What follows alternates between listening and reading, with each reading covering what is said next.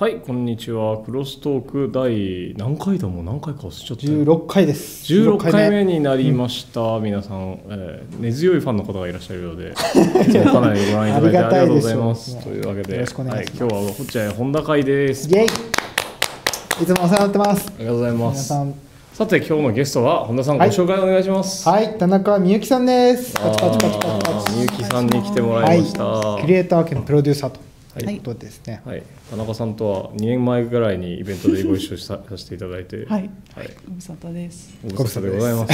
よろしくお願いしお願います。します。ボストンの大学を出られたってさっき言ってまね、でさっきもう生い立ちを聞いてたから落合さんがちょっとこれ番組始まってから言ってくださいって言って。どこ住んでんのとか言って、ところからね始まりましたけど、はい。えちなみに大学ははい。海外の大学だったんですか、そう、あの、いや、ちょっとね、ややこしいんで、いつも。すごい、ここに時間使いたくないなと思って、うんうん。アメリカって言っちゃうんですけど。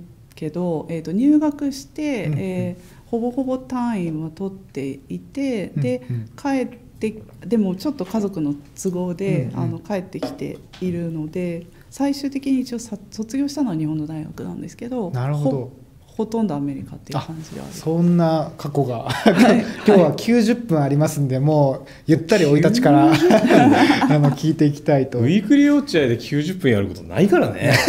確かにたまにある、たまにある。うんええウィークリーウォッチは60分？60分。たまに大延長することがあるから。盛り上がるとね。でもねあれ会員じゃないとプレミアム会員じゃないと見えないんですよ。何分まで見えるのあれ？当日は全部見えるんじゃないの？いや見えないですよ。この前なんか見てたら。えーあプ レミアム会員にななぎちゃん。なぎちゃんの会？なぎちゃん。なぎちゃんのな会ぎちゃんめっちゃ面白かったなそう写真家のアフリカの写真を撮るなぎすなぎす吉田凪さんという方と、あのせ今週ね。なんかめっちゃなんかフィーリングが合う人でしたね。お同じ世間のカテゴリーをは逆にカテゴリーされやすいけど多分考えてることは一緒みたいな人でして、うん。あの人生でやりたいことは特にないっていう人です、ね、一緒？それ。特にやりたいことがないって朝起きてから夜寝るまで窓の外を眺めていてそのままソファーに座ってられれば最高って。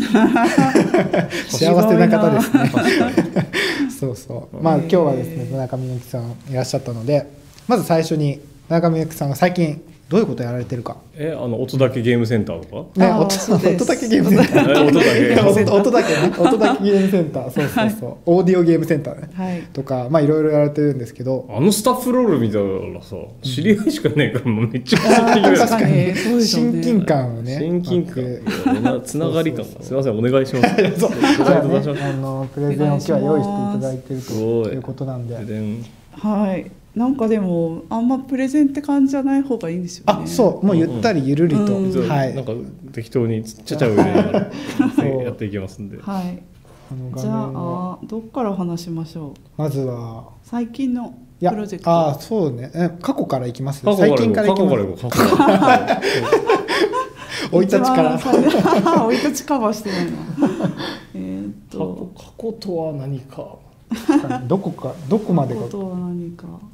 学生の時の作品とかもあるのかしら。いやいやいや、そこまではないさですね。多分これが一番なんか。画面出るかしら。はいははい。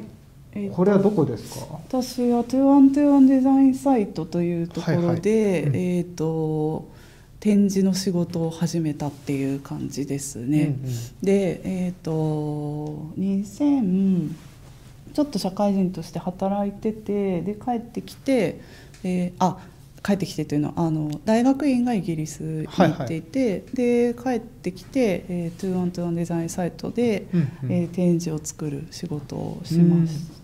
あそれは、ね、2121に就職されたんですか？そうですそうです。えー、ななのでその時は働いていて、はい。でその時にこれも自分と認めざるを得ない点というのをはいやりました。これ論文読みました？なんか。論文 VR 学会かなんかで出てた、へーうん佐藤正彦さんと一緒に。そうなんです。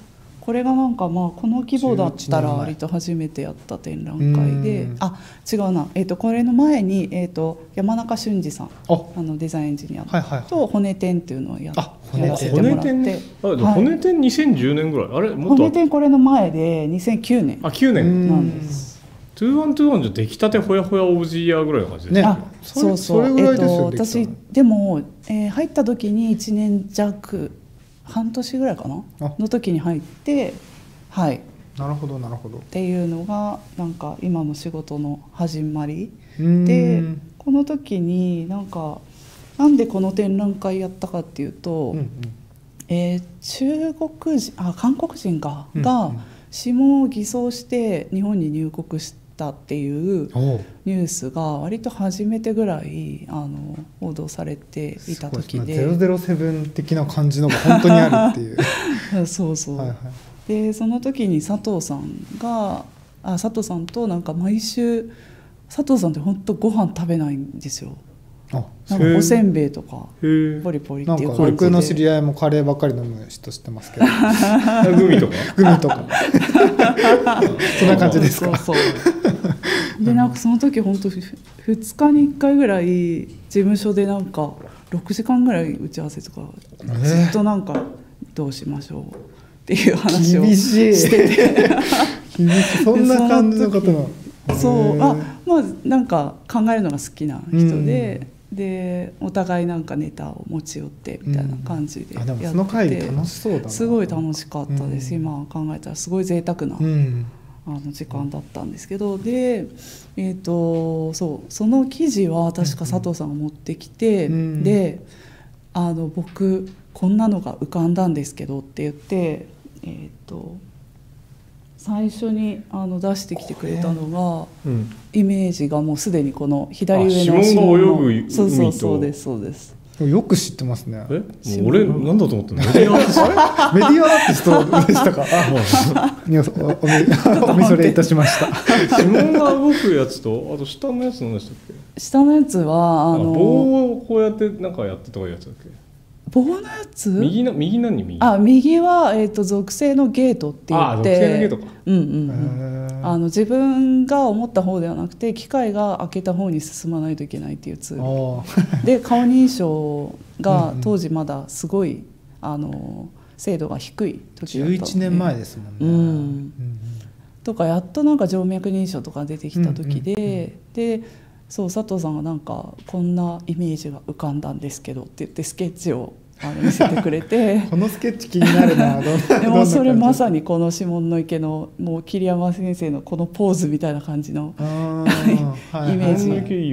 あれその右下のやつは何ですか？あえー左下かあ左下のやつはあの「新しい過去」っていう作品でおこれ音声合成使って好きそれこそなんか好きな食べ物を入力して、いろんなテキストのパターン用意しておいて、はいはい。その好きな食べ物を入力すると子どもの声でその食べ物を好きになった思い出が語られるっていう。そうするとなんかいつの間にかこう自分もそうだったかもなみたいに思うようなすごい些細なエピソードをあのランダムに選んで合成するみたいな。これも佐藤さんですね、の作品で。え真ん中は？あ真ん中はあのアーティストの作品で米田智子さんっていう方の作品で、そういうなんかアートとデザインと、まあ、うんメディアアートみたいなものをこう組み合わせた全体的にこう一つの体験にしてて、うん上であの展覧会を楽しむための4つの準備っていうのをするんですけど、穴覗いたりとか、うんうんうん。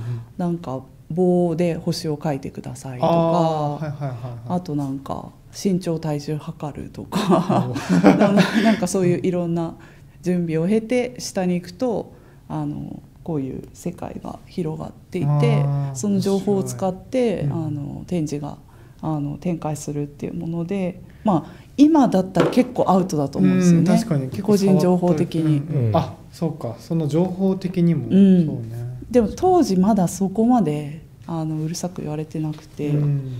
結構まあ特に問題なくはいはいはい。やってたんですけどそうそれでなんか自分の指紋だったり静脈だったりっていうあの属性の情報が自分よりも先に社会に出ていくっていう時代が来ているねっていう話から、まあ、それだったらその自分が認識しない間にでも自分って認めざるを得ないような情報がもう先にこう周りを固めてしまっているっていうああこと世界をこう疑似体験するような。面白い。この前なんだっけ、うん。学生さんでさ写真撮ってる子がいて、うん。授業で、ん。あ授業でっていうかそいつなんか突然大学を休学して写真家になるとか言って、うん。なんかいろんな人のへそを取り出したらしいの。へそ。へそ。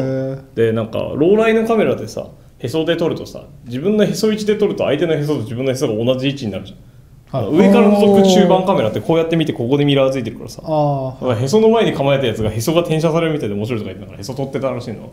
あ面白いそれ面白いけどねモチベーションが。でまあでって言ってたらしいんだけど、ん。でなんかそいつに「なんか落合さんってなんか人とか撮るんですか?」って言われて「でもまあ毎週ヌード撮ってますけどね」でヌード撮ってんだけど。ヌード撮るとでも記号化される人、ね、についてどう思いますかとか言われて。うん。記号化って言って、うん。写真め写真で撮るってことは、うん。相手をメディアによって記号化するってことだからって言われて、あそれね19世紀の人の考え方って言って。なぜなら我々は今サイバー空間に存在するために複数台のカメラで撮られ続けてるから、うん確かあの撮られることによって記号化されたのは常時撮られなかった時代の名残ですって。おお論破。論破したそれいや論破っていうかなんかってことに俺気がついたんですけどああなんかそれねあると思うだ。から常に静脈認証されてる世界だったら、これは自分だと認めざるを得ないという問いが成立しないんだよ、うんうん。そっ確かじゃあ本当にこのいいタイミングでそうそう。時代時代の狭間じゃないとあれはねできないの。そうなるほどこれ結構そうねポイント。すごい、だってさ今さ写真動画に撮られることは、うん。なんか撮られた自分とデータになった他者との間にうん。新しい関係性を結ぶことがあるとか言言わないでしょ。確かにねもう YouTube にどんどん載っちゃうもんねえっていうよりだって今そんなこと言ってたらこの何台ものカメラ成立しないし確かにおっしゃる通りだ、うん。で確かに面白い。そうそう、うん。でだからそれがね圧倒的に変化したんですよここ10年で。そうそうそああすごい。そうめっちゃ黎明期で精度もすごい、まあ、まちまちだったしすごいな。だからそのタイミングでそういう展示をするって決めるっていうのもね。いやいやすごいいい感じだったよ。あの指紋の海も良かったし。あとあと奥にさなんだっけ？順次が作ったあの順次が作った。順次が作ったあの順次はい。順次ボックスがあって。あの木のやつ。えはいはい。あの中に。心音移入だ。そう心音移入良かったですね中の音移入ちょっと心音クローズアップを違う自分の心音を取って中に入れるんだそうそうそう。ああの映像の。渡辺淳二さんね。そう淳二。って。ね順次渡辺ですよ世界の。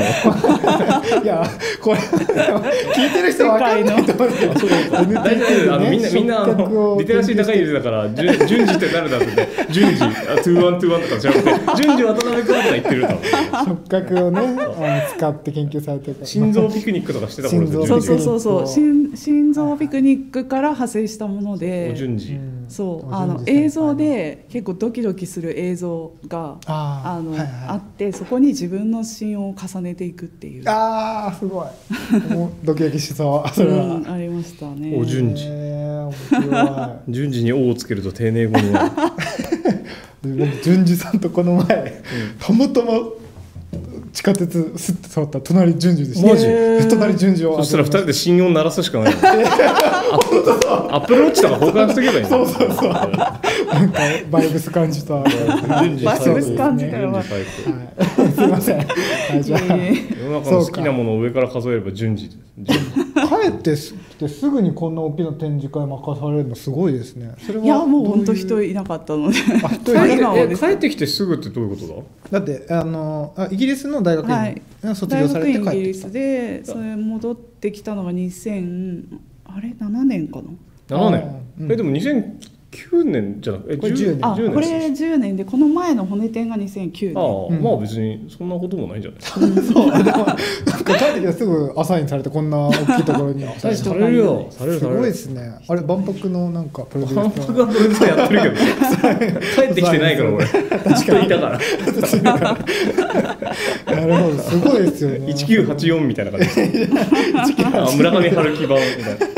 確かに確かに。落合陽一はえーいなかったのではない。ずっといたのかって確かに。そんな感じになる。なるほど。はい、こんなことをややってあれ良かったですね。いやましたーありがとうございます。次は。来てもらってたんです僕はまだねデザインに目覚めてない頃だから。うん。君は何してたんだ？僕も 大学の授業つまらなく聞いてましたよ2010年大学入ってた？え2009年入学ですあそうか。うん。いや俺2007年入学なんだけど。あそうかそうかそうですなんだ。3歳違いますから。あそんなもんなんだ、うんその そう、まあ、大学院がね 早く卒業してるからちょっとねおかしい感じになっちゃ本った田さん今でもあれだと思思いましたまだ26歳だと思ってまいやいや 時止まりすぎるそうか。面白いさんもねもう気が付いたら我々30代ですよ。やばいね。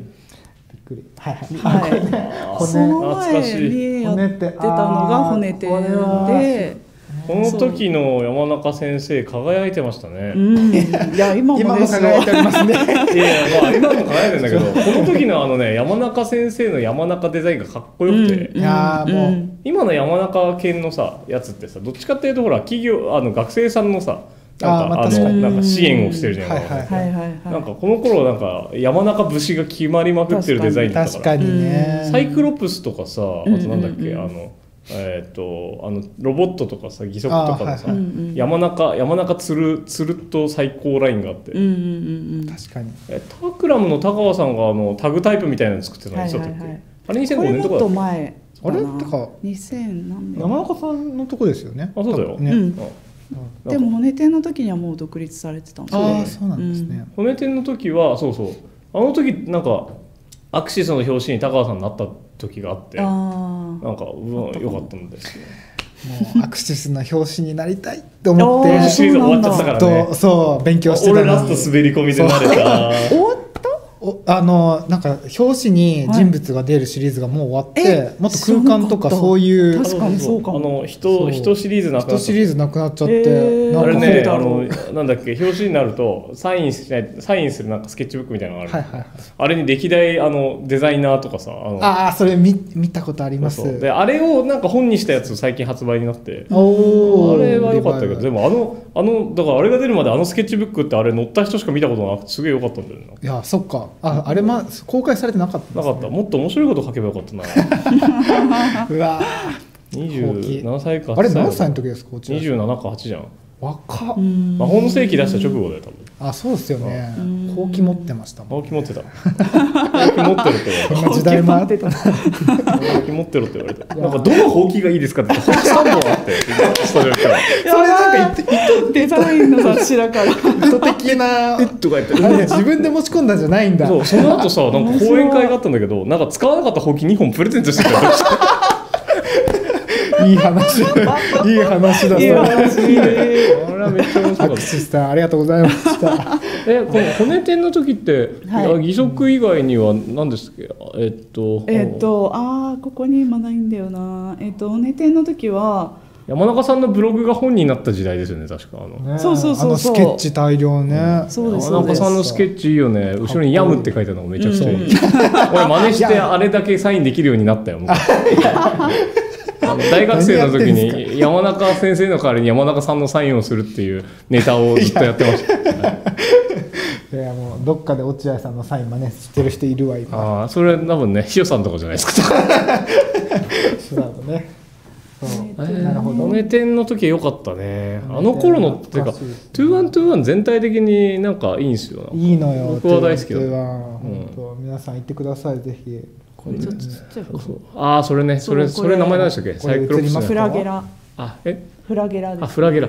あれよかった。えこれは何？これ骨点？それはね硬いんだけど柔らかく動くっていうネタで。関関節しかない。関節がヌルヌルしてるロボット、すごい。なんか贅沢な空間の使い方ねこれうん。あれを手伝ってたね上野さんって人がいて道彦ってんだけどその人があれですあの歴馬的にそんなの入ってきて。あそうなんですうん。えー、あじゃあ後輩に当たる。いや違う上野さん先輩で。すあ全然。あいやどう正確に言うと同期でど D1 で入ってきて俺 M1 で入ったんで、うんああそういうこ懐かしいですね。とえ骨天のあの骨っていうタイポグラフィーのー、ポスターがかっこよかった、ねこの下のね、うんあれよかったこれは誰？さ佐藤拓さんあです。ー確かにたくさんっぽい感じたくさんっぽい感じだね。うん。うわーいいないいよね。よいよいで骨天の後はさっきのこれが自分だと認めざるを得ない点があってその後何やったの、はい、その後は、えっと結構2つ続いてたのであのいろいろ他の展覧会のイベントとかシンポジウムとかをやりつつでうん。今あ今じゃない。えそれ2121の人でありながら他のキュレーショあンもしていく他のみたいな。展覧会のってことです。じゃあえそんなことできるんですか？その大体なんかメインとサブとねあるのであまあうん今はちょっと分かんないですけどああ当時はあのやったりしててへでーその後震災があり私は山口に行きました。あ。ワイカムに。あワイカムに？そこでワイカムに？えそうです。それは何？震災がありワイカムってどどういう？まあまあまあちょっとなんかいろんないろんな要因が重なってるのでああそっか。あのなんとも全部は言いづらいんですけど、まあなんかいろいろこう組織的なもののタイミングとかまあ、震災のこととかいろいろ含めなるほどね、はい。じゃあ環境をガラッと変えようっていうか。変えようと思って、すごい、はい。ちょっと。ワイカムへ。なるほスポーツタイムマシンなワイカム。どそこで山口へと。そう。いやワイカでもこれあムをねんまワイカム入れてないワイカム最高ですよ。ワイカム僕行ったことないんですよ。えー。なんかねもうずっと行きそうなんだ。たいとい願い続けて。まあいいよ一緒行かなくて大丈夫。だ行けるタイミングがありそうなんだけどねちょっと今度山口合宿しましょうあじゃあいいじゃん明日から行こうよ、明日から 明日から。なるほど。そう。ちょっとその、まそこまで全てをこうカバーする資料じゃないんですけど一応これではい言いたかったのは、なここが一応私最初の障害との接点だあそういうこと？はいはい。もう最近我々義足自然物なんで。ね 確かにね。義足見ても障害のこと思ってないんだよね確かにね、まあ、確かに。当時はあんまりねダイバーシティとかも言われてなかったっていうか、そうですそそうね。うん。パワハラブラック企業ぐらいですねね確かに確かに。山中さんとそのオスカー・ピストリウスがうん。走る映像とか見て、めっちゃかっこいいねっていう話をしててはいはい。でちょうど山中さんがその義足に興味持たれていた時期ででプロトタイプこの骨底に合わせて作ろうかなって言って作られたのがこの2009年うのん。今右側のこれ素敵ですよね。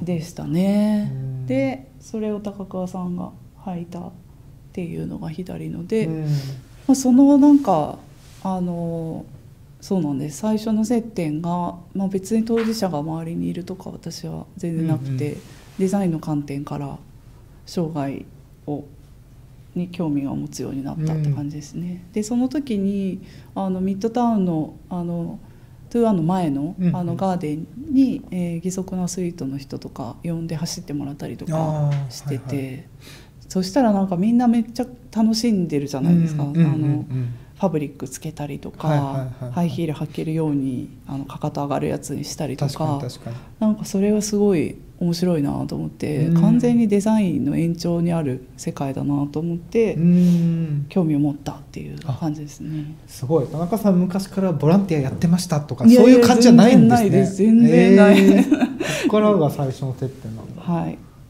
なるほどなるほどでこれがしかもこれ2000未来館でやったっていう、ね、そうなんです。ああ懐かしいな。14年に義義足のファッシションショーの時に。あはい職員でした。そうなんだ。はい、うん。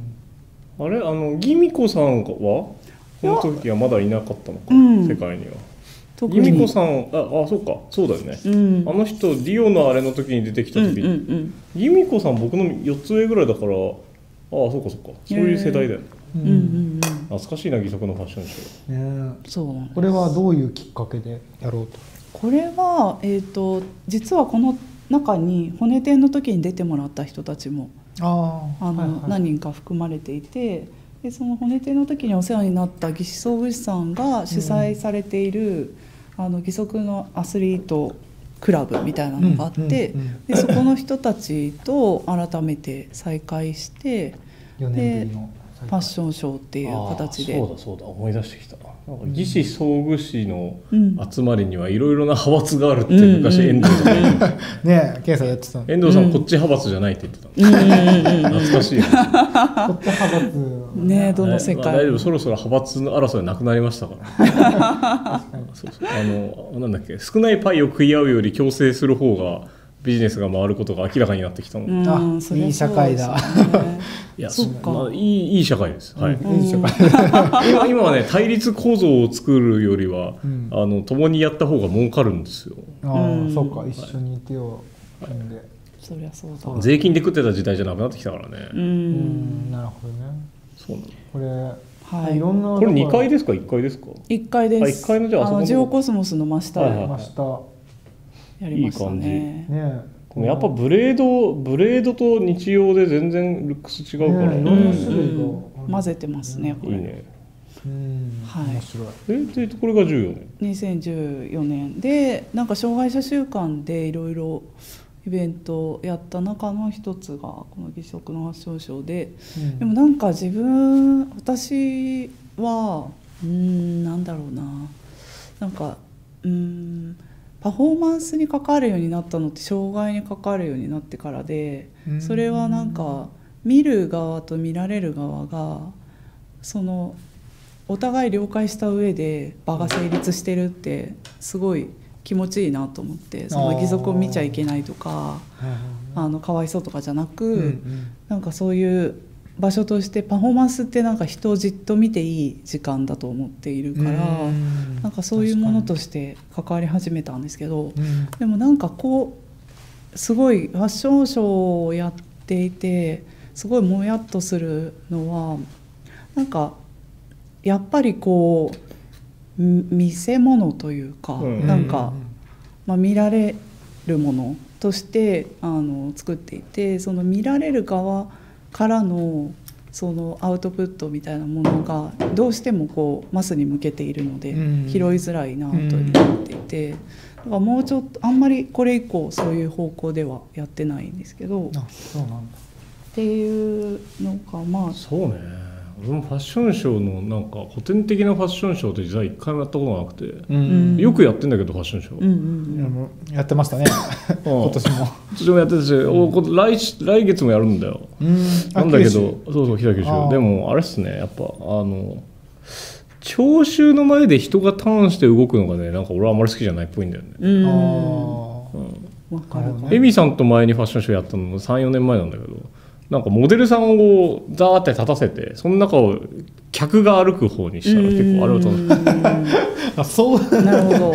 ええ面白い。確かに。なるほどね。みえまあ主体と客体の関係っていうのはうん。非常に重要なものなんだと思うんだけど、うん。特にねあの障害者的なビジュアルとうん。あの主体と客体の関係をあの意識させちゃうとね、うん。なんかねもんやもやっとするのはよくわかる、なあうん。まあ要は寺山修司的な感じです、うん うん。うんいやうん寺山修司に集約させてるけどさっきから 全然わかんないんだけど。寺山修司がほらか観客としているということはえ劇がそこで終わってパッケージの中に入っているって考え方をよくするじゃないですか、確かにね。でもそれはそうじゃなくて劇場と日常はつながっているもので。そうそうそうそうそうで劇場じゃなくて日常とつながってるんですよ義足っつうのは、うんうん。でだからそれをあえて劇場的に持ってきて切り取ったってことにはなんか本質的な逆の意味があるっていうかあんまうりん特別感を出してはいけないんだと思うんだけど、うん。なるほど。まあそういうところでもやっとしてた。もやっとします。で観客席で劇が始まるっていうのが寺山修司の観客席っていう劇。がああ有名なんですけど、うん。はい、それと考えると観客席を逆転させない限りファッションは成立しないうんうんなるほどそれか映像にしちゃうか、うん。うん。映像は別にいいと思う。んだよねああなるほどね。そうあれねじろじろ見るとかとはちょっと違うんだよ。ああうん。一つの作品として。うん。まああの切り関離したメディア装置として存在するみたいなことをもはや考えないですけどね。映像は空気水。係それななんか最近いいもの見つけたみたいなテンションで。空気水風映像。映像。ピクセルのストリーム映像は溢れ返ってるからね。うん。もうね特別なものじゃないんですよううん。うん。うん。というまあこういうフはいァッションショーをやりつつ、はい。これでもやっとしたもやっとし田中さんては次に何をするかというと、えっと私は多分今なんかアクセシビリティのことをやっているっていうのがうん。分かりやすいのかなと思ってうん。最近こういう説明をしてるんですけどあの、まあ、具体的に言った方がいいのか。あのいわゆる音声ガイドとか、うん。あの文字支援だったりとかっていうなんか障害のある人が身体的特性のために得られない情報を補助するものってされてるけど、うん。なんか音声ガイドの講座とか結構通ってて。でそれですごい面白いなと思うのは、まあ、映画があります。男女2人話してます。その後ろにこう綺麗な山があります、んで前にはこうお花畑みたいなのあります、ってなった時にその映像の尺の中で何を描写するかって人によってめっちゃ違うんですよね。確かに。難しいよね。で、それめちゃくちゃ面白いなって思って、うん。はい。人によってはその男女2人の表情だけで終わる人もいれば、うん。着てる服の人もいれば後ろの山の話する人もいればとか、でそれって結構やっぱその語り手が何を見てるかっていうことを表していてあそのそういう場ってあんまないじゃないですか。本当はみんな確違うものを見てるはずなのにあえてそれって見えてると共有しないし、ーうん。でもその見えない人がいるっていう前提だとそれをいきなりこうみんなが話し出すっていうのはすごい面白いなと思ってでそういうプロジェクトそんな講座あるんだいや全然ありますよ、そうあるあるめっちゃ面白い。ねあの古典とかやってる時視覚障害の人来たらやるでしょギャラリーツアー。ああまあ確かに確かに。わかんない。俺は何回かやったことあって。うんあギャラリーツアーも難しいですよ。何を伝えるかあれはだからよくあるんですよそういうの。うんあるんですか。まああるある。アーティストあるあるなんですか。あるある。ででもなんかその時にね初めて発生するのは例えば俺は写真いや俺写真は写真家じゃないんで、うん。メディアアーティストだから。写真家じゃないんだ。俺写真え一応写真家の時もあるんだけど、うん。写真基本は写真家じゃないんであの写真は表現手段の一個なんですよ、うんメディアアートの中のね、はいはい。うん。で写真撮るんですけどもちろん。しかもあの写真でお金もいただくし何つったらいいかな、うん。えっと、プロカメラマンかって言われたら俺はプロカメラマンではないがプロカメラマンではあるんですよ何つったらいいかな、まあそんな感じなんだけど。でで 難しいこと言ってる。ででそこで重要なのは写真を撮って仕事をするとかいうことは、うん。写真って写っちゃいけないものも写るんですよね、うん。あつまり意識してないものは全部写り込んでしまうし、うん。で絵は意識したものしか描かないんですよ、確かに確かに。でこれ結構面白いのは写真展はねなんかそのさっきの情景を説明すると、うん。自分で気づかないことをよく見つける、うんうんなんだけどあの自分で作ったインスタレーションとかを口で説明すると自分で作ったものが説明される。うん。なるほど。つまり、意図して作ったものしか成立しない空間と意図しないものまでも入ってる可能性がある空間で全然あれが違うんだね。ううんん。なるほどプロセスが逆転のプロセスがある。うんそれは面白いいつもえそしたら映画とかも本当は映画監督とかがあれを言うのがいいのかな？え必ずねその議論になるんですけあその議論にどでも映画監督とかが説明しちゃうと、もう思い入れが強すぎて本当に必要な最低限のその視覚情報みたいなのがスルーされたりっていうことはよくあって。なんかそこについて語ってる間に映画絵が流れてっちゃう そうそうそう。もっとね重要な 客観的な情報でいいのに。そうそうそう。オーディオコメンタリーみたいになっちゃうってなるほど。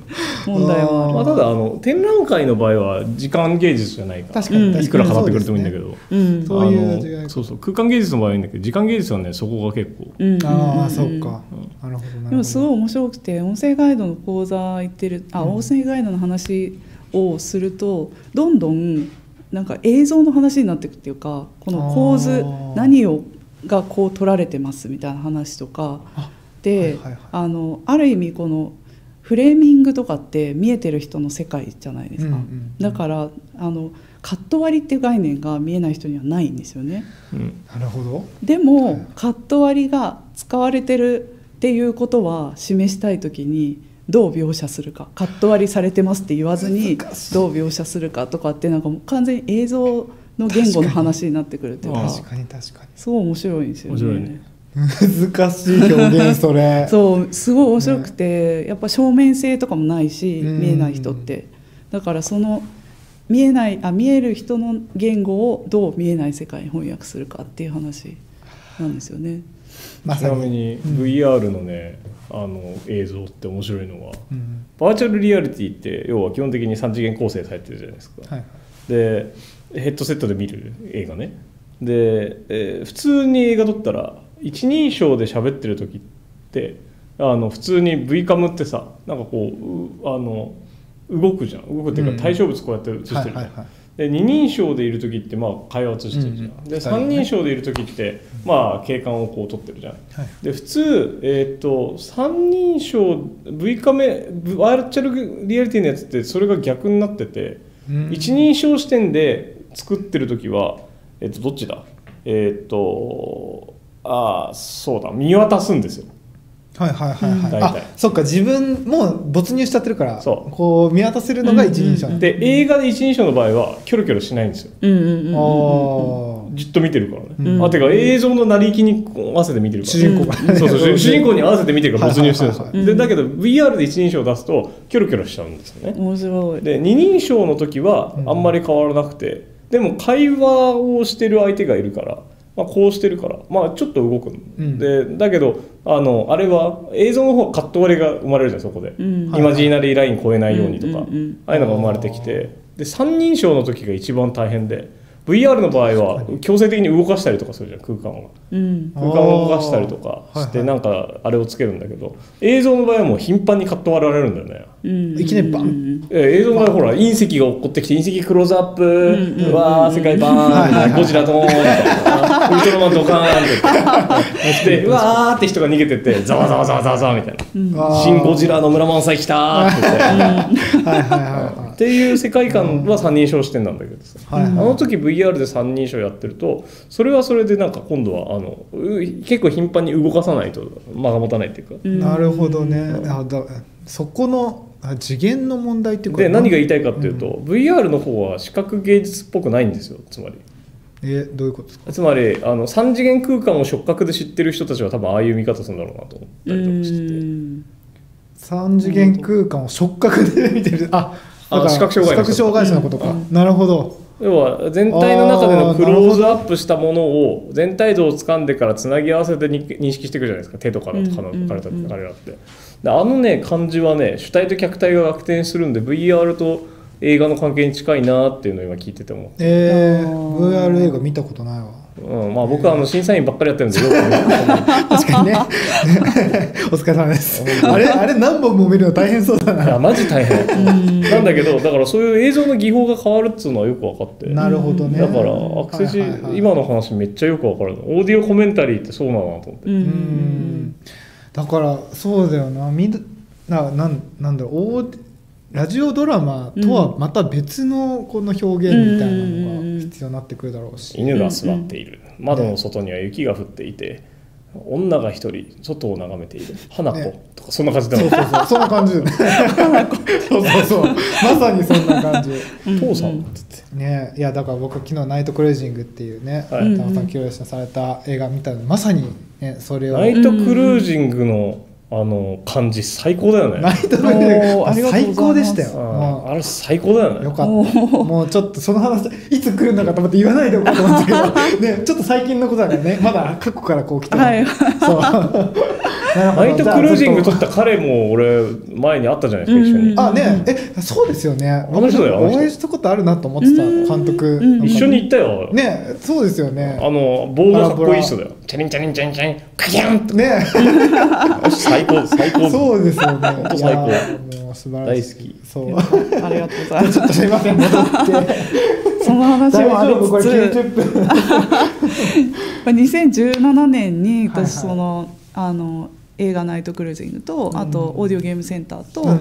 えー今話そうと思ってる音で見るダンスっていうのを始めていて、まあ、どれもあの見えないことなんですけど、うん。まあ、その音声ガイドの講座行ってたのがやっぱめっちゃ面白くてこれってなんかあの別に見えない人のためとかではなく、見えない人も含めたあの観客にとってすごい新しい何かあの物事の体験ができるんじゃないかなと思って、見えないことっていうかアクセシビリティを、まあ、そもそも私たちが、まあ、何を見てるのかっていうことをアクセシビリティを通してあの見方の多様性みたいなことをみんなが体験するようなうんプロジェクトをあのやりたいなと思って始めていて。なるほどねで、えー、とちょっとざっくり言うと、ね。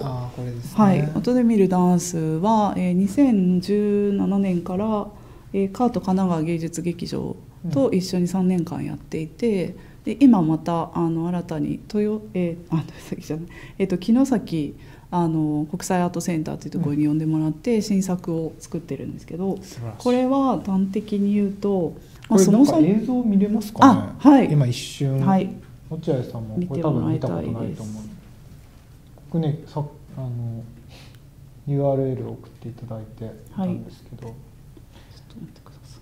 あこれ w i f i とつながってますか？大丈夫？あ元のデータがあるんだ。うん、あります。なるほどこれもなかなか面白い。あ、間違えたこれ公開されてますもん間違ね確か YouTube にあ、そうですそうですうん。公開されてます。えーっと、あ、まずざっくりじゃああうんどういうプロジェクトなのかというと、え10分間1人のダンサーがダンスを踊ります。うん。で、えー観客は劇場の入り口でラジオを受け取って、うん。えー会場には3つ電波が流れていてその3つそれぞれは全く違う音声ガイドが流れています。うん。で観客はそのチャンネル合わせながら好きなガイドを聴きながらあのダンスを見る。でそれが、えー暗闇名店暗闇で繰り返されるっていうものです。なるほど。じゃあダンサーは3回同じ動きをする。えっと、毎年ちょっと変えてたんですけどなるほど。ね最初2回3回4回みたいになってて、うんなるほどなるほど。はい、で面白い。1年目に、えー作った音声ガイドをざっくり聞いてもらうと冒頭の部分だけ流しますね。はい。お願いします。水が青入った。ちょっと待ってください。体は水が入った袋水の中に内臓や骨が浮かんでいる。頭のてっぺんを糸でつられている。糸が引っ張られて体がバウンドする。体の中の水が揺れる。ちょっと飛ばしますね。エネルギーが頭のてっぺんから入って床に抜ける体の？中を出たり入ったり渦巻く波鼻の穴耳の中から皮膚の下を波打つエネルギー関節のみならず皮膚をも動かす顔の筋肉目下体全体を行き来する波背中も前も後ろもない全方位ちょっとやってみて。リラックスかかともっともっと。まさになりやすいファイブシックスセブンエイトこれがあるお関節が切れて面白い白目っていうこれがあのダンスこの踊ってる彼があの自分のから体とダンスを解説した音声ガイド。面白い。えこれは誰がまずつえっとどっち先なんですか？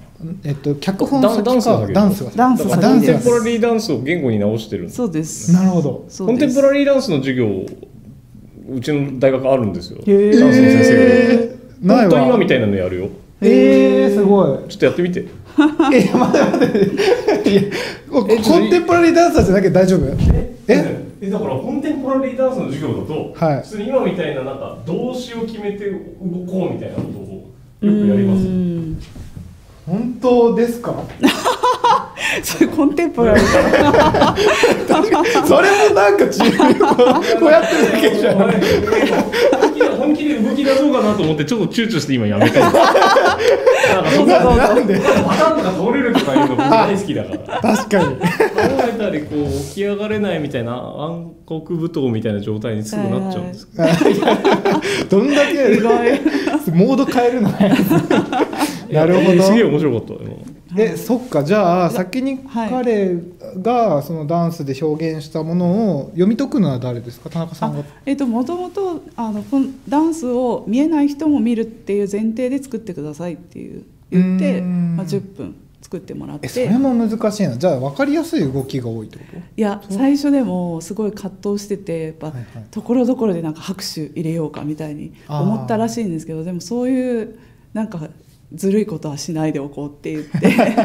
でまあいろいろ見見どころっていうかうん。音で分かる部分ももちろんあるんですけど、あえてそういうなんか移動するたびに拍手とかはやめたって言ってましたね。そっかそっか。へで、えー、と3つあの初年度3つ作ってるので2ざっくりあ他も紹介するとえーっと2つ目はいわゆるその音声ガイド的なあの音声ガイドです。うんうんあそっかちょっと待ってくださ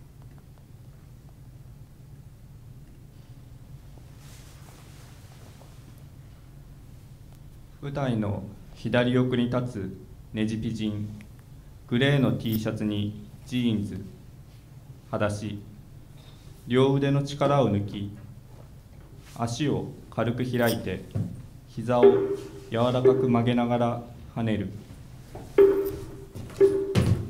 音に合わせてその場で何度も跳ね続ける。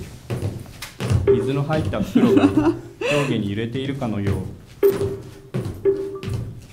跳ねている時だけどこか意識が遠くにあるように見える。同じ姿勢で跳ねながら少しずつ手前に移動してくる。今ぐらいの感じになってきますね。なるほどね、はい。危ないね。あれ続けると。続けていっちゃいそう。められた水が流れ出すように手足を上がり正面を向いたまま やばいことになって。る集集中して見れないから下がっていくはい。っていうまあまあいわゆるでもかなり説明的な感じになりますね。あの見えてるものをあの描写するっていう音声ガイドで、はいはい心の中で鳴ってる声をね語ってるんですよ。なるほど。3つ目は飛び道具というかずるい感じですけど能楽師の安田昇さんが作った音声ガイドです。私は部屋である私の中に何やらあそういうことか。異物もはやが迷い込んだらしい。ないという。部屋目線部屋目線。右の腰のあたりに痛みを感じる。やがてそれはうごめき始める。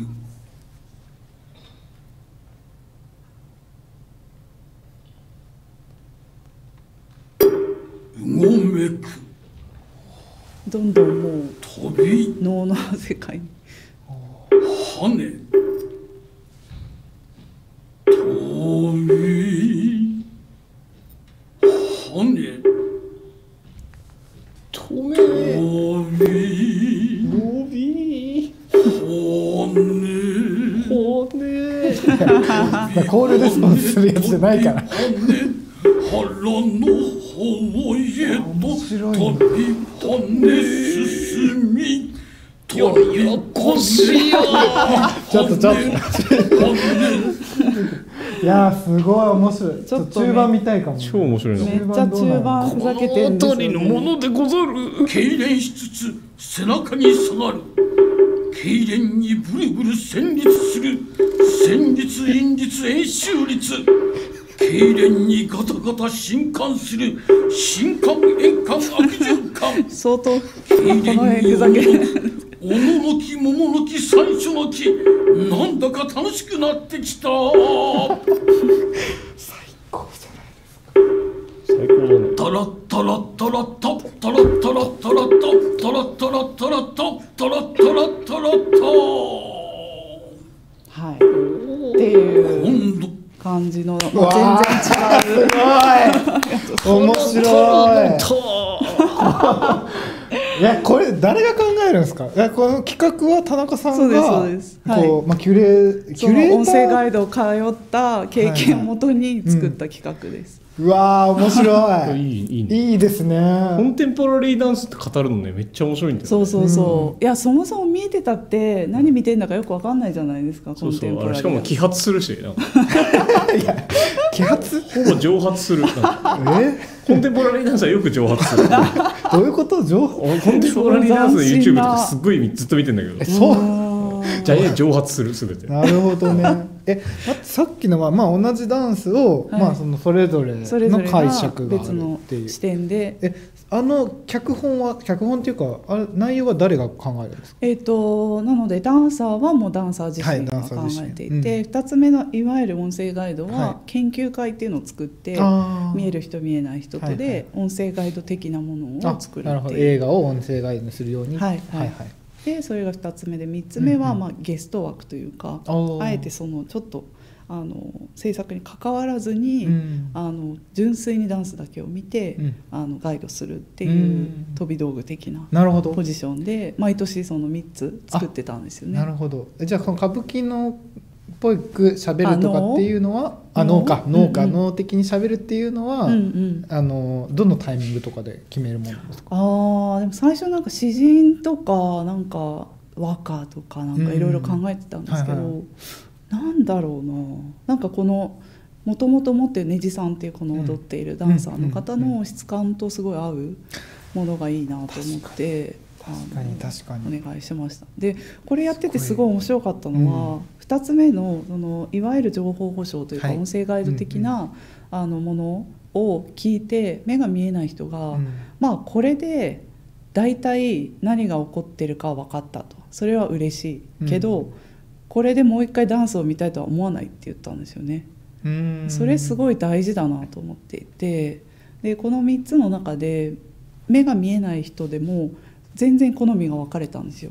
あのダンサーの気持ちになって一緒に踊ってるような気持ちで見たい人はダンサーが作ったテキストが一番良かったっていうし、なんかお話として自分がこう想像する余地があるものとして安田さんの3つ目のがいいっていう人もいたし。うん。それってすっごい面白いなと思ってだから見えない人だからこういうガイドがいいとかってなくて、うんうん。結局どういうふうにそれを楽しみたいかってやっぱいろんなスタンスがあってなんかそれが分かったのはすごいこのプロジェクト面白いところでしたね。いやすごい。もうだって普通に我らが楽しんじゃうもんね。なんかその障害、うん。障害を学ぼうとかっていうのでレクチャーするんじゃなくてもうただ面白いっていう,、そこがすごい素敵ですよねそれが大事普通に面白い。うん。普通に面白いもの作らないとダメですよ。ね。すいません。頑張ります。なるほど。はい、こうっていうのが今年もだから新作が出るそうなのでそうですね。皆さんお楽しみにという。はい。うん。でえーっとでナイトクルージングですよね。はい。これね加もう藤素晴らしい。ぜひ皆さん見てください。最高最高。最高ですアマゾンプライムで買えますんで400円で。はい。すごい。えーとまあ、ナイトクルージングはお二人ご覧いただいておりますがあの加藤秀樹さんという生まれつき目が見えない人が、あの映画を作るというプロセスを、えードキュメンタリーとして、えー佐々木誠さんという監督が撮られているという、うん。まあ、二重構造になっているんですけれど、まあ、加藤さんのスタンスとしてあのそもそもやっぱりみんな最初に期待することって目が見えない人が作る映画なんだから、うん。目が見えない世界を教えてくれるんじゃないかって、うんあの期待するんですけど、うん。加藤さんはそこには興味はないっていうスタンスで、うんうんうん。まあ、それを表現したら別に自分の日常と何も変わらないから面白いと思わないって最初に言っていて。うんだったらまあ見える人自分が面白いと思ってる映画を見える人はどう楽しんでいるのかっていうのをあの知っていきたいっていう話で、あのわざわざとというか、まあ、あえてその色っていうのは何なのかとか、これすごいですよね。どういうふうに色の概念を学ぶところから始まってうんそうですね。さ立体になってて円になってるみたいなね、立体になって初めて自分の体型を知るとかね、う確かに確かに。とか、まあ、音をあの絵コンテは書けないからサウンドコンテを作るとか。あとまあ構図みたいなものさっきも話しましたけど構図とかっていう概念がないので、まあ、そのフレーミングっていうものが何なのかっていうのうんをレゴを使って、あの表したりとかっていうことをやっていました。でこれも結局なんかなんだろう見えない人が作るこれまでに見たことがない映画っていうよりはやっぱりコミュニケーションの問題を扱っていて。うんその見える人が思っているイメージと見えない人のイメージをどういうふうに何をもって共有するのかうん。っていうことをひたすらやっている映画かなと思います。素晴らしい。面白いでもなんかそうなんですねやっぱでも俺の中で面白かったのは、うん。なんかっていうプロセスを経てなんか奇想天外なものが出てくるかと思ったら意外とふ そうそうそうまともっていうか普通っていうか。そうそうそう、ね。それみんな言うそれがねすごくね良かった。確かにね。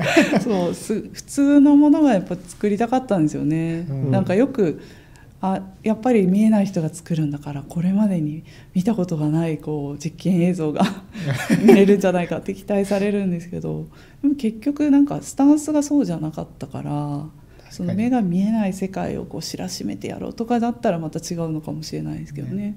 アテレコが面白かったって言ってましたもんね。な結局やっぱそこなんだって。まあね。いやでも、なんこの劇まだ見てない方はねまああそのぜひぜひはい、間にもいろんなオッとする仕掛けがたくさんあって面白いので、ごあ覧くださいりがとうございます。そしてこちら、で、最近。えっとオーディオゲームセンターですね。はいえっとオーディオゲームセンターも始めたのは2017年からでそう、ですね。はい。で、えー今年6月7月と銀座ソニーパークで、うん。あの一緒にやらせていただいて、オーディオゲームセンタープラスっていうのをやっていました。これも映像あるので、えっとちょっと待ってください。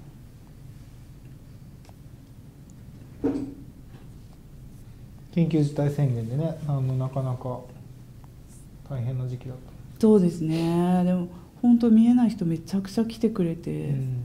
なんかオープン前に列をなして白状を持った人がいるってあんま想像してなくて びっくりしました。あれ？あれ？音は鳴らないな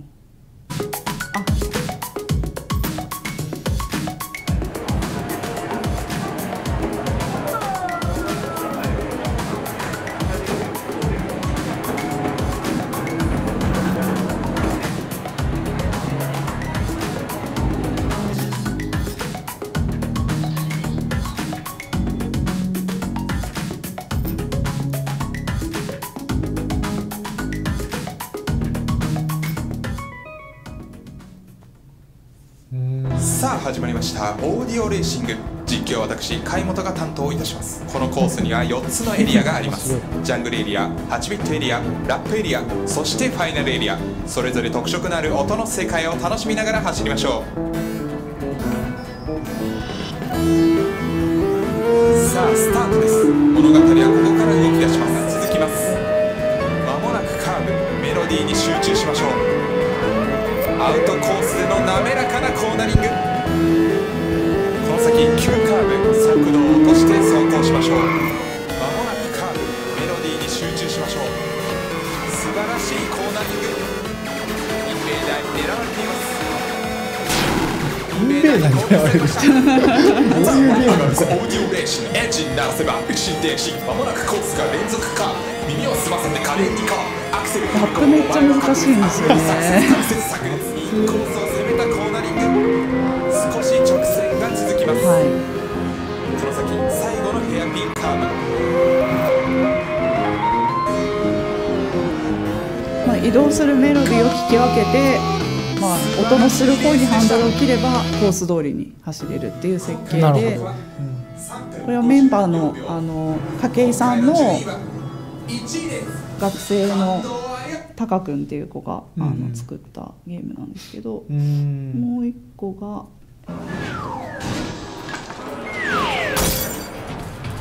ゲ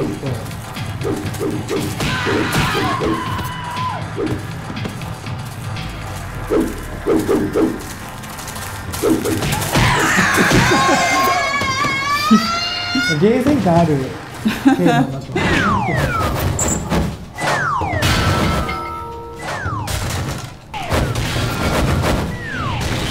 これやってる人見えない人ですね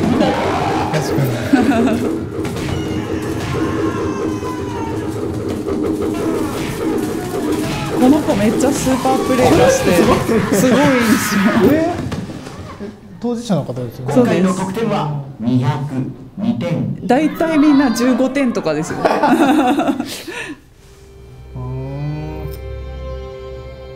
これが私の方でソニーさんと一緒に作らせてもらったホラーでほらあの音を聞き分けて音の方に行って選択肢を選ぶとその選択肢で分岐していくというか。大学の初めての夏休みに二人で行った。あの別荘のこと。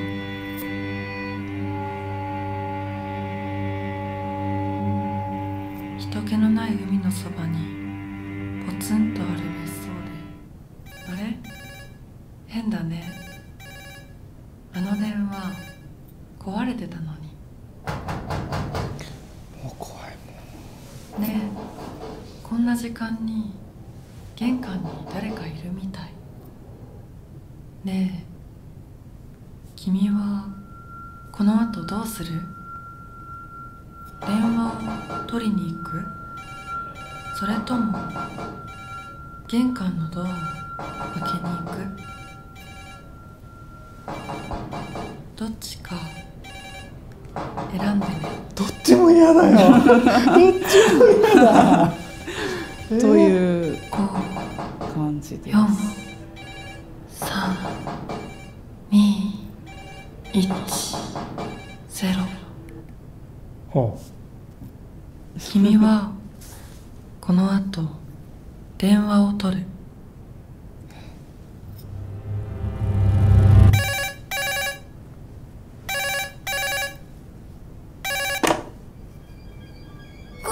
燃える火の中で女は焼かれゴーゴーと燃える火の中で女は旅立つだろう。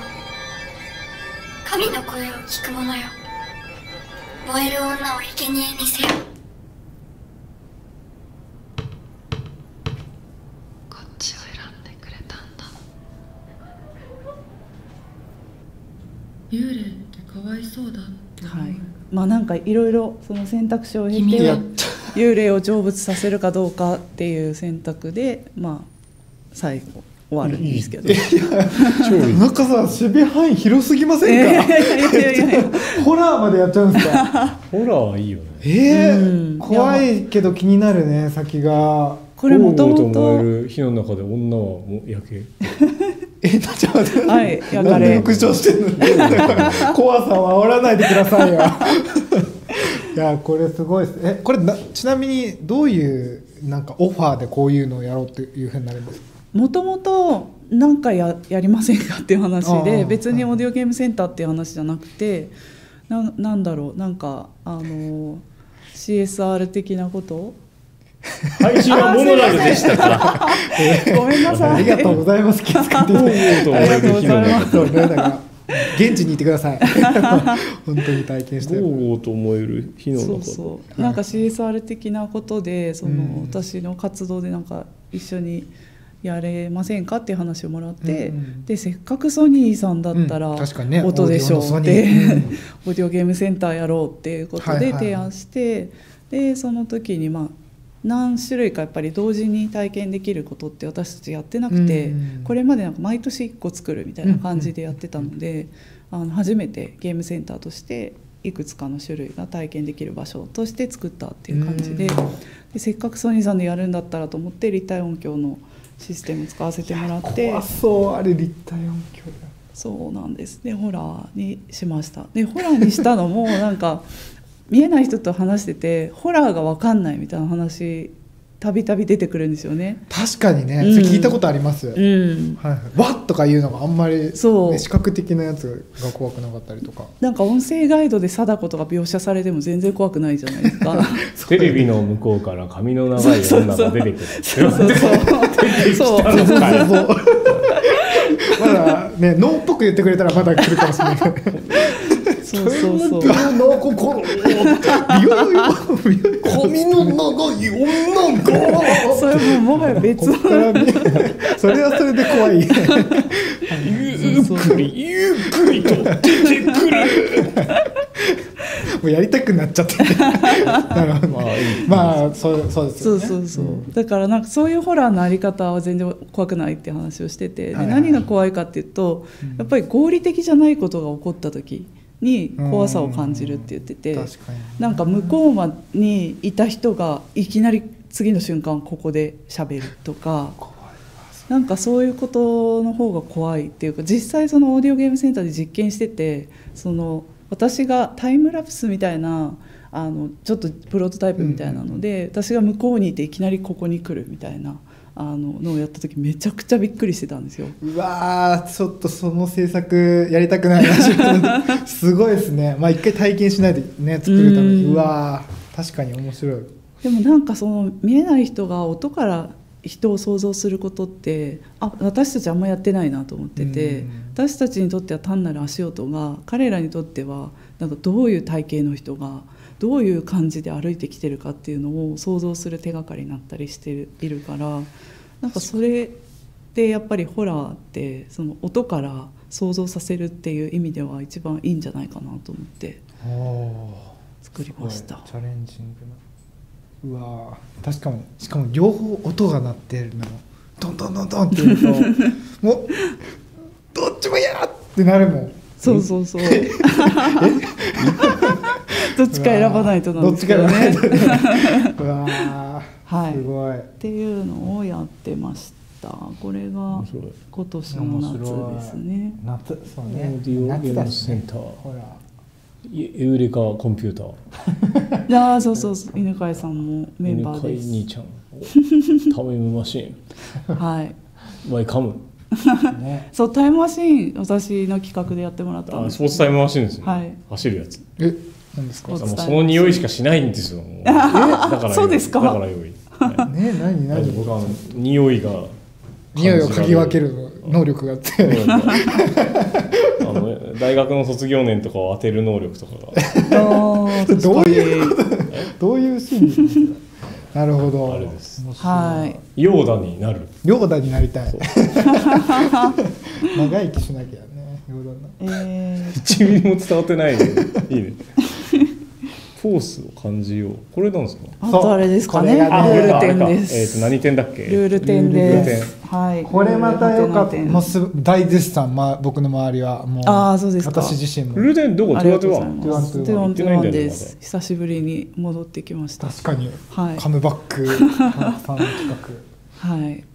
で今も絶賛やっております。二十七あ二十八かまで。画あもうじゃあ終盤ですね。そうなんです。なるあほど。行かないと、はい。行かなきゃ。ぜひ。今週末。いやー。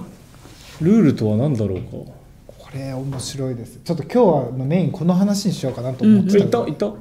行きましたよもう。家族で。えなんかでもねすっごいもう僕が行った時もう話題になっててもうすもう列をなしうん。列をなしてました。もう最初って、うんうんうん。あの体験するの1時間待ちとかであれいつでしたっけ？はな1か月前とか2か月前。ああそっかそっか。そう。7月2日にオープンして、うん。7月20何日にあの TikTok でバズっちゃって。あでそれが2人なんか2300万フォロワーがいる人が、えー TikTok でバズったのが2回続いちゃって。はいはい。そっからもうずっと予約取れない状況で。確かに若い子も結構いたもんな。うーん。という。そう。いやでも本当に地味な展覧会じゃないですか、なんいやかね。うん。地地味なんですよ。なんかチームラボかルール転化とか言われててうちらが一番困惑してるんですけど。チームラボチームラボ行く行くみたいなどうぞチームラボ行ってください若者たちは。本当に。そうなんです。結構ね若い人多いなって思ったらそういうことだったんだでもなんかルールがバズるってすごい不思議なことが起きているなと思っていて、あーじゃあちょっとまずルール点がどういうものかっていうのをはい。はい簡単にはい、えー、とルール点は、えーとまあ、法律家の水野佑さんと、えーコグニティブデザイナーの菅俊一さんと私であのディレクターをやらせていただいています。で、えーとまあ、ルールっていうと、まあ、やっぱり堅苦しいものとか誰かが決めて守らされるものっていうふうに思いがちだと思うんですけどそうではなくって自分たちが主体になってあの他者と社会を作るための共通言語と捉えて自分たちが関わっていけるというか関わっていく必要があるっていうことをどういうふうにポジティブに捉えてもらえるかっていうことを、えー実装した、えー展覧会です。で、まあ、アートとかデザインとか舞台芸術とかいろんなものをあのジャンル問わず共存するような空間として作っていてで、えーっと例えば、まあ、ぜ見た目こんな感じですけれど、うん空間もまたえね、素敵な面白いー例えばこれギャラリー1がリミニプロトコルっていうドイツのあのパフォーマンスグループと私たちで作ったもので、これは「あなたでなければ誰が」っていう作品で、えー来場者が、まあ、14人限定の体験で、えーまあ、結構際どい質問に答えていきます。どっち系ですか？どっち系？本人のプライベートに関わるとか性的思考に関わるとか際どさ的には。全部両方です。あ。5つテーマがあってあの民主主義経済、えー人人申請死生観平等っていうテーマで、でなんかねあもうこれ言ったらネタバレになっどこまで？あれ？どのカテゴリーでした？体験したの。え僕はあの政治です。政治、うんうん。民主主義か。民主主義。なるほど。でもねこのねまたど誘導がどこまで言ったらいいか例えばす。民主主義で際どい質問だとまあ生活が良くなれば民主主義である必要はないが意外と割合高かったりとか、あー。でも民主主義が一番際どい質問を実は作りづらくて。ああそっかそっか、うん。え逆にどういうのがあったんですか？他のところで。あネタバレになっちゃうか。えっ、と普通になんか納税額ごまかしているとか。ギリギリですね。でこれねそうお面白いのが、はい。その回答の仕方がすごい面白いんですよ。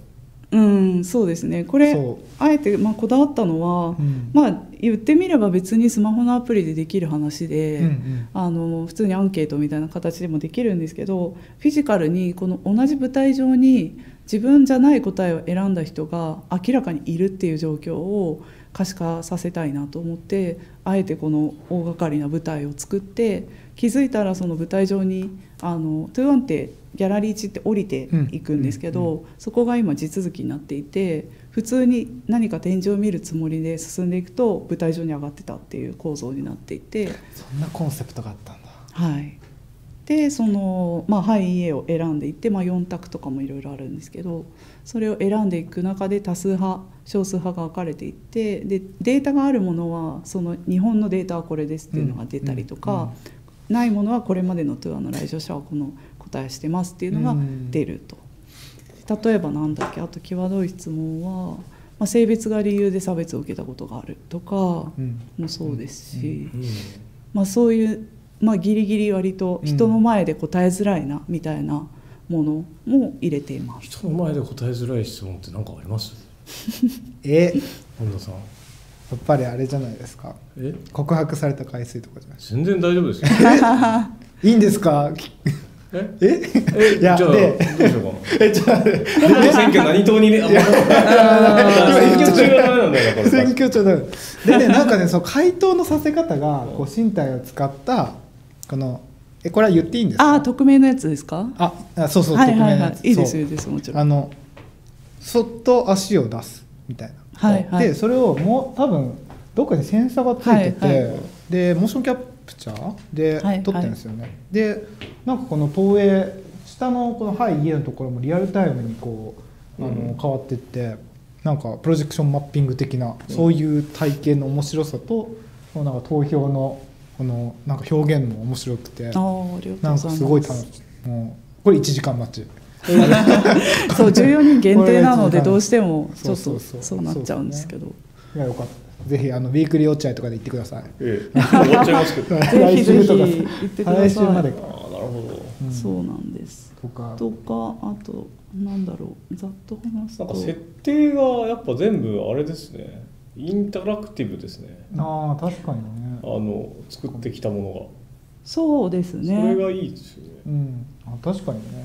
あどん。どんー僕もっとお客さんに対してなんか主体性を求めちゃうから、うん。あのゲームルールを作らないんですよ展覧会とかそういう時って。うーん。つまり何とかしてくださいってタスクを与えないのが僕のなんかあってうん。タスクを与えようと思いました今日お話聞いてて。ああまあでもそういうのあっても面白いかもしれないですうねタスクを与えるってことを僕はあんまりなんだっけ自分が干渉するときに与えられたタスクを守らないタイプの人間だから。ああ私もです。そう。だからタスクをね設定さしたくないんですよ。へえなんだけどタスク設定される方が多分ね受け取る側はね受け取りやすいんだなっていうのを今聞いてて思っ確かに確かたに。選ぶとか。うんうんうんうん。あの確かに。そうそう。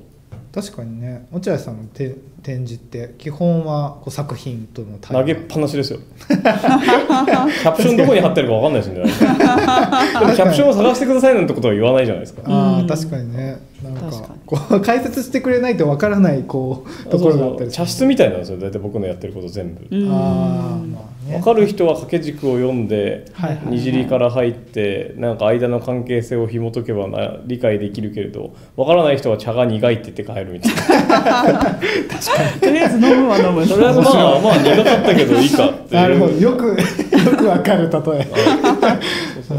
あれあれ。あれみたいなことが好きなんですけど。なるほど。うん。でもなんか多いな、ね。じゃあタスクを与えようかな。ルール点具体的にどういうルールがあるのかっていうのを。そうですね、ルール点は、えー、とこれちょっと一番なんかササブというか作品ではないんですけどこの動かせる箱があって。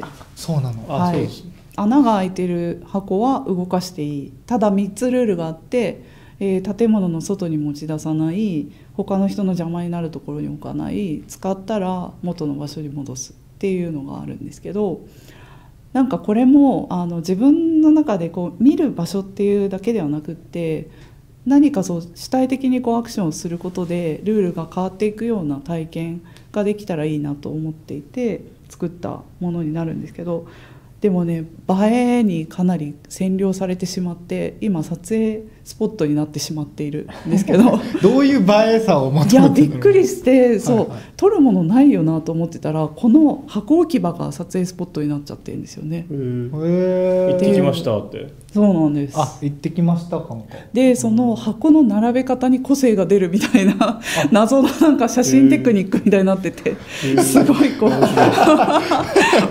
思い描いてない効果があるんですけど。えー。なんか元のとこに戻さないといけないから、うん。あれですね変なとこにあったらそこに戻しに行かないといけないってうんいう、うんうんうん、そうそうそう。ねでそれですごいなんか人間の心理がめっちゃ出るんですけど、うん。あえて邪魔なところに置いて誰か戻しに来るかっていうのを影から見つめる人とかが出てきたりとうかルールハックする人たちがね。そうそうそう。なるほど。とかこの一番大きい箱って動かす設定あ動かす想定してないんですよねほぼほぼ。確かに。えこいつも動かしていいんだ。そうです。あのの何人がかりでひっくり返してくる人とか。うわー。すごいなんかいろんやなこうらしいめっちゃ脱出ゲームとか得意そう そういろんな子に人の心理が出てきて面白いですね。ね。え面白いとか、まあ、こういうドローンとか発泡酒とかあのいわゆる今このルールの中で新しいマーケットが生まれたりしているもの、規制があることによって逆にいろんな種類が生まれたりとか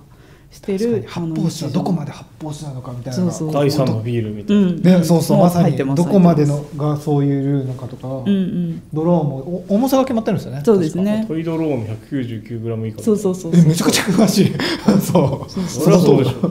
大使館のそばとかで飛ばすとちゃんと逮捕されるから注意して。ちゃんと逮捕ちゃんと逮捕される あの左もねスケータースクーター、だからスクーターはナンバープレートをつけて運転免許証を持ってないといけないんで。えルールって行きました？もうすでに。常識常識。それさ、はい。おーってならないじゃん。まあまあまあ これこう俺いう。俺は社会のルール。をかいくぐるのが仕事なんで基地のルール。なるほどね。とかあのちょっとあーここら辺も面白かったですね。これそう入り口ね。はあの入り口で自分にルールを課すんですよね。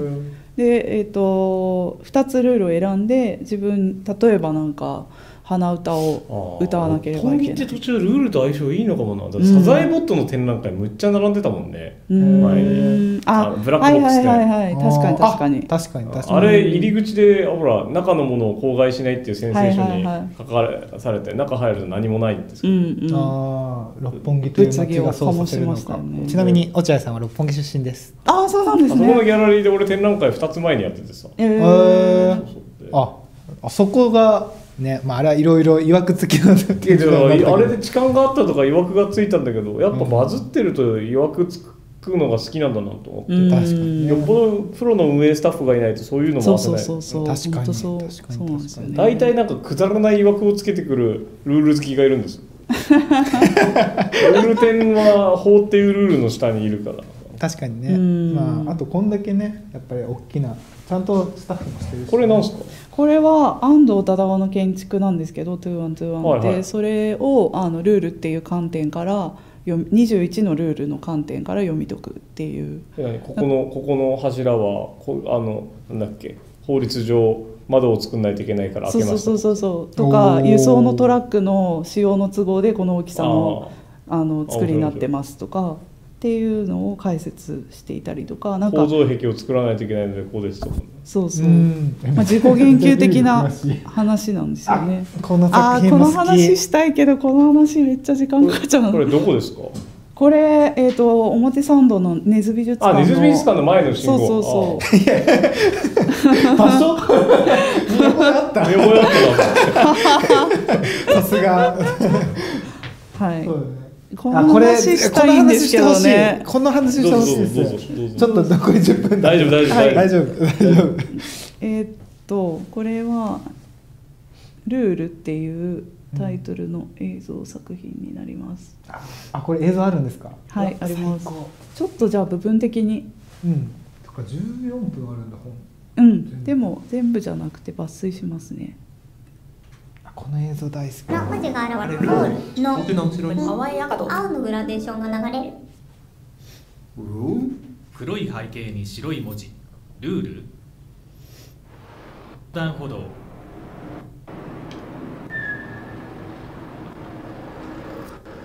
白杖をついた男性が歩道を歩いてくる。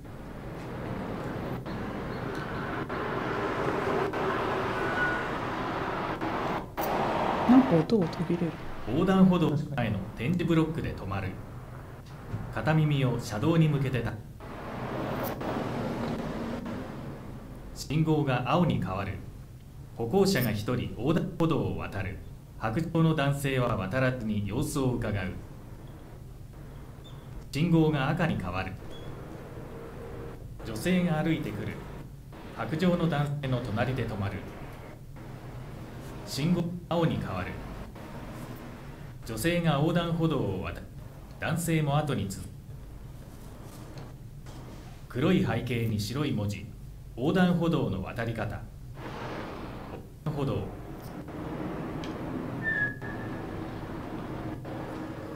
白状をついた男性が道を歩いてくる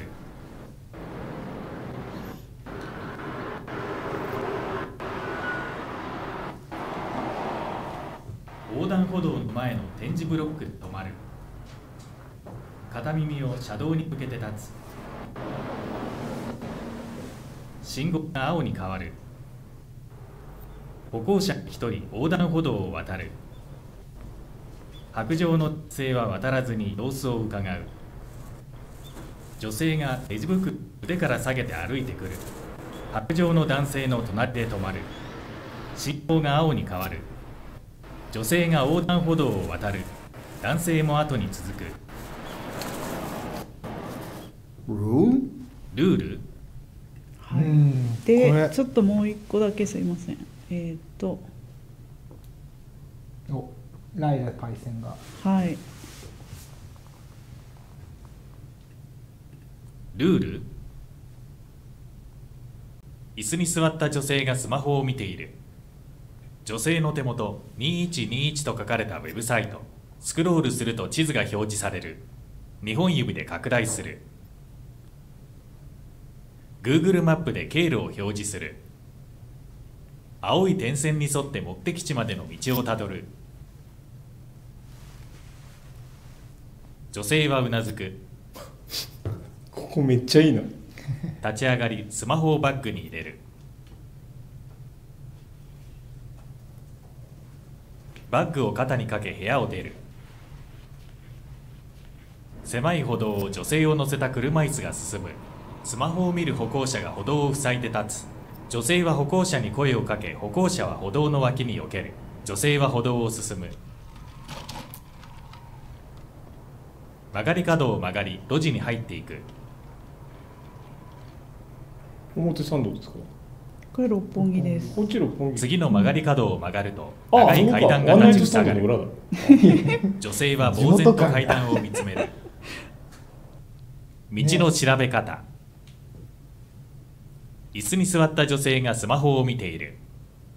女性の手元2121と書かれたウェブサイト。スクロールすると地図が表示される。2本指で拡大する。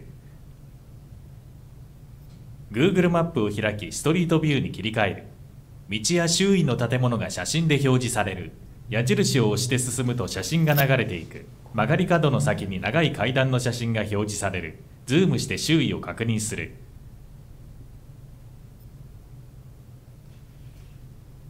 別の経路を表示する。4車線の大きな道路を進む。歩道に向きを変えると広い歩道が見える。女性はうなずく。立ち上がりスマホをバッグに入れる。バッグを肩にかけ部屋を出る。歩道を女性を乗せた車椅子が進む。路地を通り過ぎまっすぐ進んでいく。東京ミッドタウン幅の広い歩道を進み横断歩道を渡る。遊歩道を進んでくる。道を曲がり2121デザインサイトの入り口に到着する。はい。っていう。なるほどはい。これもずっと見てた。こ会場でれは、まあ、それぞれの当事者のエピソードに基づいて作った映像でうん。あの、まあ、障害のある人だけじゃなくてあのいわゆる健常とされる人のルールも出てくるんですけど、まあやっぱり障害のある人といて私面白いなといつも思うのはまあ、マジョリティのルールがやっぱり適用されない時にどういうふうに工夫してうん。自分の目的を達成するかってすごいクリエイティブだなと思っていて、うんうんなんかその小さなあのクリエイティブなハックというかそういうものを扱いたいなと思って作った映像です。うん。まさかねあの擦れる音で赤か青かを見分けてるなんて初めて知りましたし。そうこれなんかすごい面白くて、うん。あの最初私たちこの本人が来るあの撮影に来ていろいろ言ってくれて気づいたんですけど最初、えー、と音消そうかな。あの男の人が通り過ぎるんですよね。うんうん。で、えー、とその次に女の人が最初の撮影だと同じように通り過ぎちゃったんですよ。そしたら本人がうん通り過ぎちゃうと結局その人も信号無視してるだけかもしれないから自分だったら渡らないって言っていてその女の人が一回自分の隣に止まったなって分かるとあこの人も一緒に同じ信号待ってんだなっていうことが分かるからその人が歩き出した時は自分はついていくって言っていてうん。なんかそれとかすごい面白いなと思って。そっかこれとかはだから音がない歩道歩歩道だとこういう工夫がないと怖い。んだそうですね。なるほど、うん、とかそういうなんかすごい小さなことをね拾っている映や像、がて自動やがて30年ぐらいすると自動運転車だけの世界になってうん。なぜあの時人を避ける車ができてなかったのかって話になりそうだよね。そういうルールがねはい。あと Google ストリートビューもあんな使い方されされてるなんて全く想像しなかった。ね。うん。そうなんですよね。かすごい長い階段だと一応 Google マップでも表示はされるんですけど、うんでも結局その周りにエレベーターがあるかどうかその周りの建物でエレベーターで行けたりする場合もあるじゃないですか、うんうんでそこまでは分かんなくて、でも写真であの長い階段あるところめっちゃ六本木治安悪いゾーンだからいいよ。いやいいっすよそのプチ情報あの 六本木絶対2121行く時あそこ通んないそうそうそうそうそう。それはある。そうそうあの状況を作るために、そうそうそう。ワンナイトスタンドの裏ですかいいんですよその情報は。そのルールは落合陽一ルール。